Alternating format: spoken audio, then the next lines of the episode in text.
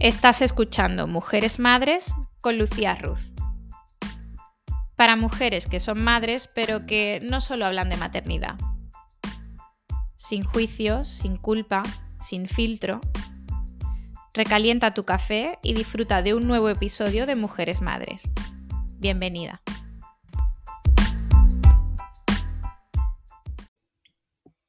El episodio de hoy está patrocinado por Chiron Particular. Chiron es una academia online de idiomas que nos viene genial a todas las mujeres que somos madres porque no solo te permite adaptar el nivel de la clase a tus necesidades, sino que además se adaptan a tus horarios. Tú puedes reservar la clase en los momentos que tengas libres, que ya sabemos que siendo mamá pues hay muy poco de eso.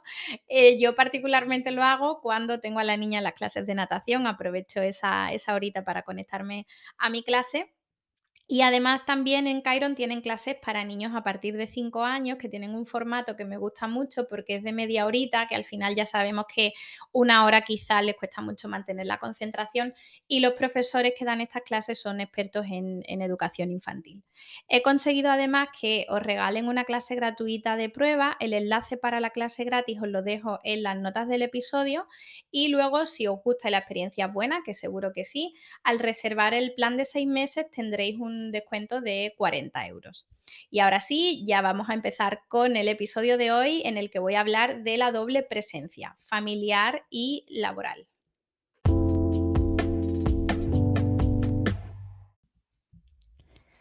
Las madres no nos podemos permitir rompernos.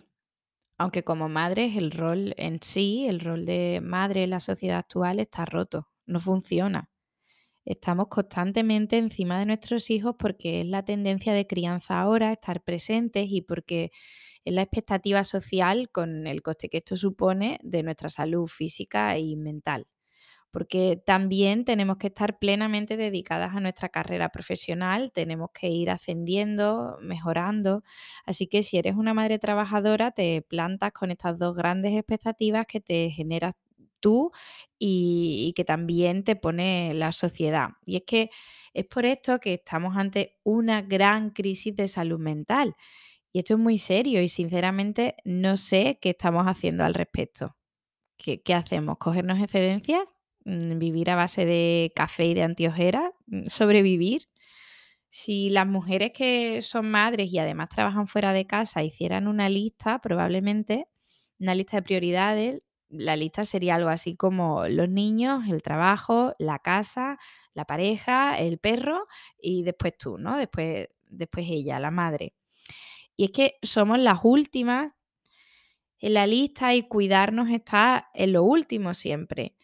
Y si no estás la última en la lista, inmediatamente recibes la etiqueta de mala madre o de egoísta si dedicas tiempo a cuidarte. Y esto suena así como una sentencia o suena como, puedo sonar muy dura, pero, pero es que realmente esto es así, ¿no? Preparando el episodio, eh, que siempre me gusta informarme bien antes de hablar, leí un estudio que decía que el 98% de los empleos en el mundo son menos estresantes que estar sola en casa con niños pequeños y lidiar con todas las tareas que esto supone. Los niveles de cortisol de estas madres que trabajan en casa eran superiores a los niveles de, de cortisol del resto de personas que trabajaban fuera de casa que participaron en el estudio. La falta de control, ser interrumpidas constantemente y además ser interrumpidas por personitas a las que amas y adoras, hace que haya un componente emocional envuelto en este cóctel explosivo, ¿no? Porque eh, cuando estás trabajando y te suena el móvil constantemente y es tu compañero, es tu jefe y tal, no hay ese, ese lazo emocional que tienes con tus hijos, ¿no? Entonces, como ignorar esa llamada es mucho más sencillo que ignorar eh, a, tu, a, tu, hijo, a tu hija llamándote, ¿no? O sea, el, el componente emocional al final hace Em, que, el estrés añadido a la situación sea muy superior. Y es que la mayoría de trabajos, a no ser que sean trabajos con mucha presión, como ser militar en un campo de batalla o que de ti dependan vidas o cosas así, pero la mayoría de trabajos son menos estresantes que estar en casa con los niños. Y es que encima esto no está remunerado. Y si lo estuviera, eh, según un estudio que se ha publicado en salary.com, que se hizo en Estados Unidos en 2021, si el trabajo de una madre que se queda en casa cuidando de sus hijos y de las tareas del hogar estuviese remunerado, el salario rondaría los 184 mil dólares anuales, teniendo una jornada media de 106 horas a la semana. O sea, brutal, ¿no? El dato.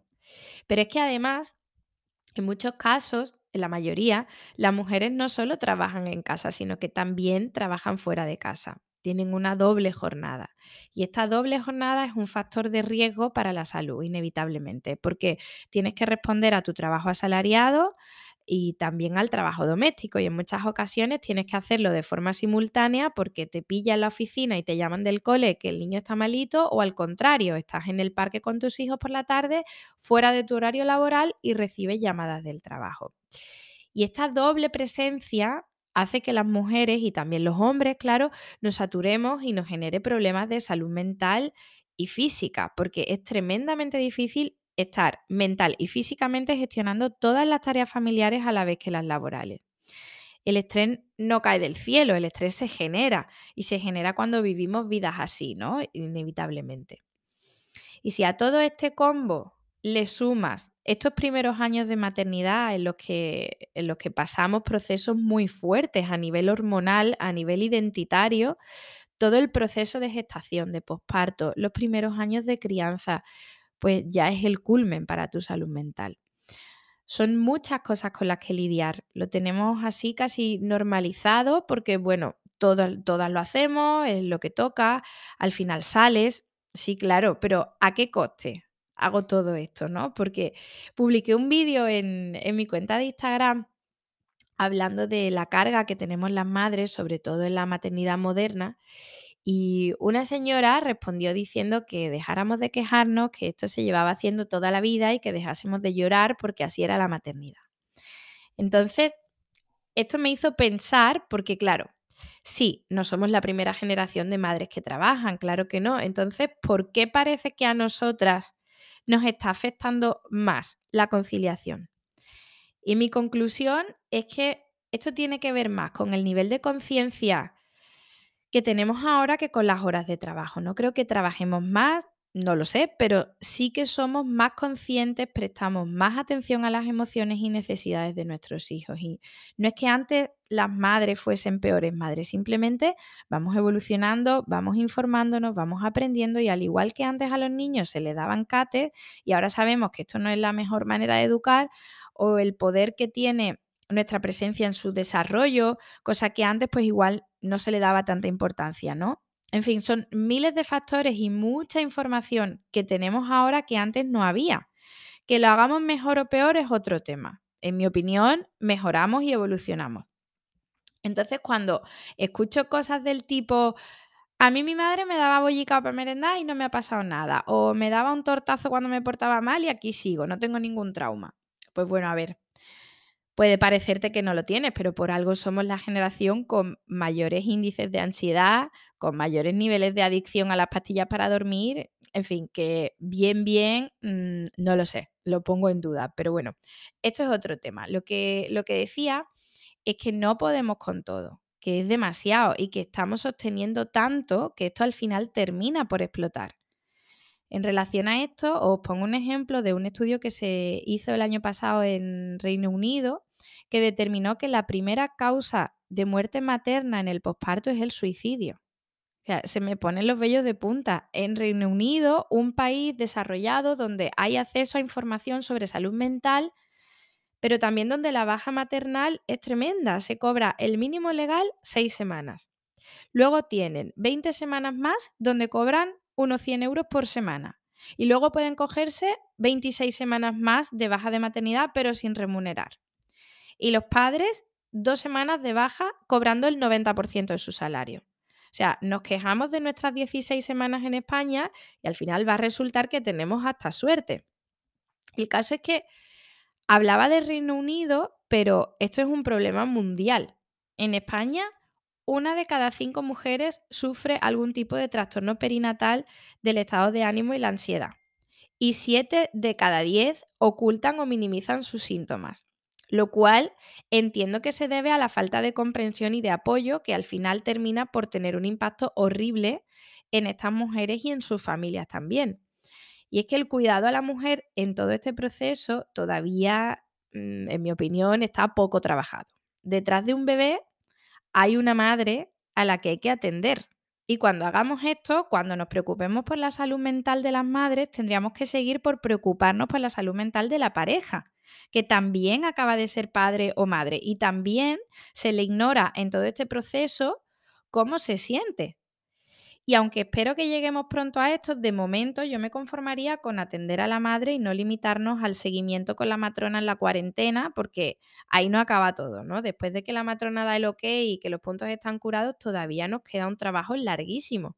A nivel físico, de suelo pélvico y recuperación, a nivel funcional y también estético, que no es menos importante sentirte bien cuando te miras al espejo, ¿no? Pero sobre todo a nivel mental o sea, nadie te pregunta cómo te sientes, si necesitas apoyo psicológico y la mayoría lo necesitamos.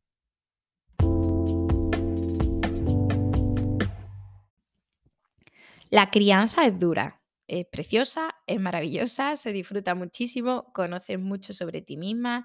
La crianza es muchas cosas, los lazos con tu pareja se estrechan, no se rompe porque hay de todo, pero es una etapa de la vida muy importante muy intensa y radicalmente transformadora, que además suele coincidir con el momento en que estamos construyendo nuestras carreras profesionales y son momentos, como decía antes, de tener una doble presencia familiar y profesional. Y esto pues no es fácil y necesitar apoyo psicológico es normal y tendríamos que normalizarlo y no entenderlo como una debilidad simplemente porque se lleva haciendo toda la vida. No eres más débil por necesitar apoyo, no eres peor madre, ni eres peor empleada o peor empresaria, porque esta saturación es real, es real para muchas de nosotras y al final termina por rompernos. Hay unas jornadas que se celebran en, Barcelona todos los años, que son las Time Use Week, y en las de 2022 sacaron el dato eh, de que el 85% de las excedencias laborales en España eran solicitadas por mujeres así como el 75% de las reducciones de jornada. Por lo tanto, sí, la saturación y la doble presencia nos afecta a todos, a padres y madres, pero sobre todo nos afecta a las madres y no creo que sea una locura sacar como conclusión de estos datos que estas excedencias y reducciones de jornada hayan sido solicitadas para poder ocupar este tiempo en cuidados del hogar y de los hijos. En relación a esto, hay un término que es la pobreza del tiempo, que se utiliza para definir la influencia de la escasez de tiempo en la población. Y se considera que alguien es víctima de pobreza de tiempo cuando no dispone de más de dos horas de ocio al día y además no tiene margen temporal para el desarrollo personal. A ver, aquí hay dos cosas. Por un lado está el nivel socioeconómico, que afectará en mayor o menor medida a ser víctima Mm, de, la pobreza de tiempo. Y por otro lado está todo este tema del que venimos hablando de la doble presencia, que se da sobre todo en madres en los primeros años de crianza. O sea, mm, dos horas de ocio al día. Hola, ojalá, ¿no? Yo, siendo sincera, antes de ser madre no considero que fuese para nada víctima de la pobreza de tiempo. Todos los días tenía dos horas o más al día para mí. Y trabajaba a jornada completa, ¿no? Pero em, Estoy segura que dentro de unos años, cuando mis hijas sean más mayores, volveré a disponer de este tiempo para mí. Pero ahora, con una niña de tres y otra de uno, soy una clara víctima de la pobreza de tiempo. O sea, lo soy por decisión propia, sabía lo que me metía. Igual no lo sabía al 100%, pero sabía que la crianza es demandante y que mis prioridades iban a cambiar. Así que no me malinterpretéis porque no lo estoy diciendo desde la queja o desde la lucha, pero que es una realidad que no tengo dos horas al día, ni media. Pues sí, eso sí es así, es una realidad, no las tengo. Soy pobre en tiempo, también soy pobre en descanso, pero bueno, soy rica en muchas otras cosas, en amor del bueno, por ejemplo.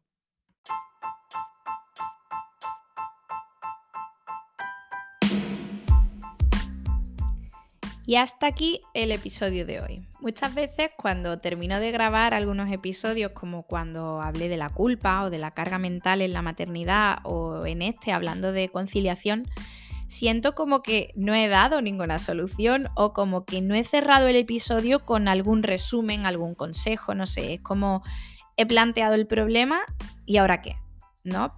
Pues ahora nada, porque yo no tengo la solución. Ojalá, ¿eh? Pero no la tengo. Entonces, mi misión es darle visibilidad a todas estas cosas que nos pasan a las mujeres cuando somos madres.